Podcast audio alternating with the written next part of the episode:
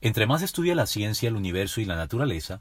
más tiene que aceptar que la ciencia termina donde comienza la Biblia.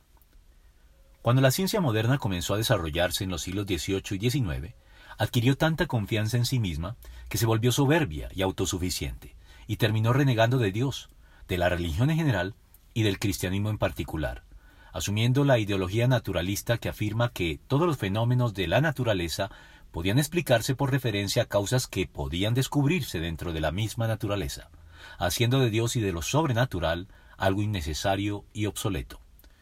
Pero con lo que no contaba es que los descubrimientos alcanzados por ella a lo largo del siglo XX y comienzos del XXI están haciendo de nuevo necesario a Dios, dando cumplimiento a la frase profética pronunciada por el científico y creyente en Dios Luis Pasteur cuando dijo, un poco de ciencia aleja de Dios, mucha ciencia acerca a Dios. O como lo dijera también el astrónomo Robert Jastrow de manera muy ilustrativa y con una admirable y casi candorosa honestidad.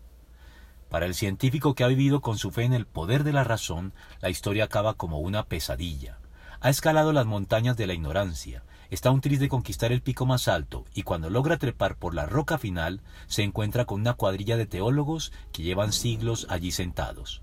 Así, al final de cuentas, y a pesar de sus ínfulas de autosuficiencia, la ciencia está siendo conducida a unas regañadientes a tener que aceptar que la ciencia termina donde comienza la Biblia en el texto justamente elegido y leído en directo por la tripulación del Apolo 8 mientras alcanzaban el logro de orbitar la Luna. Dios en el principio creó los cielos y la tierra. Génesis 1.1.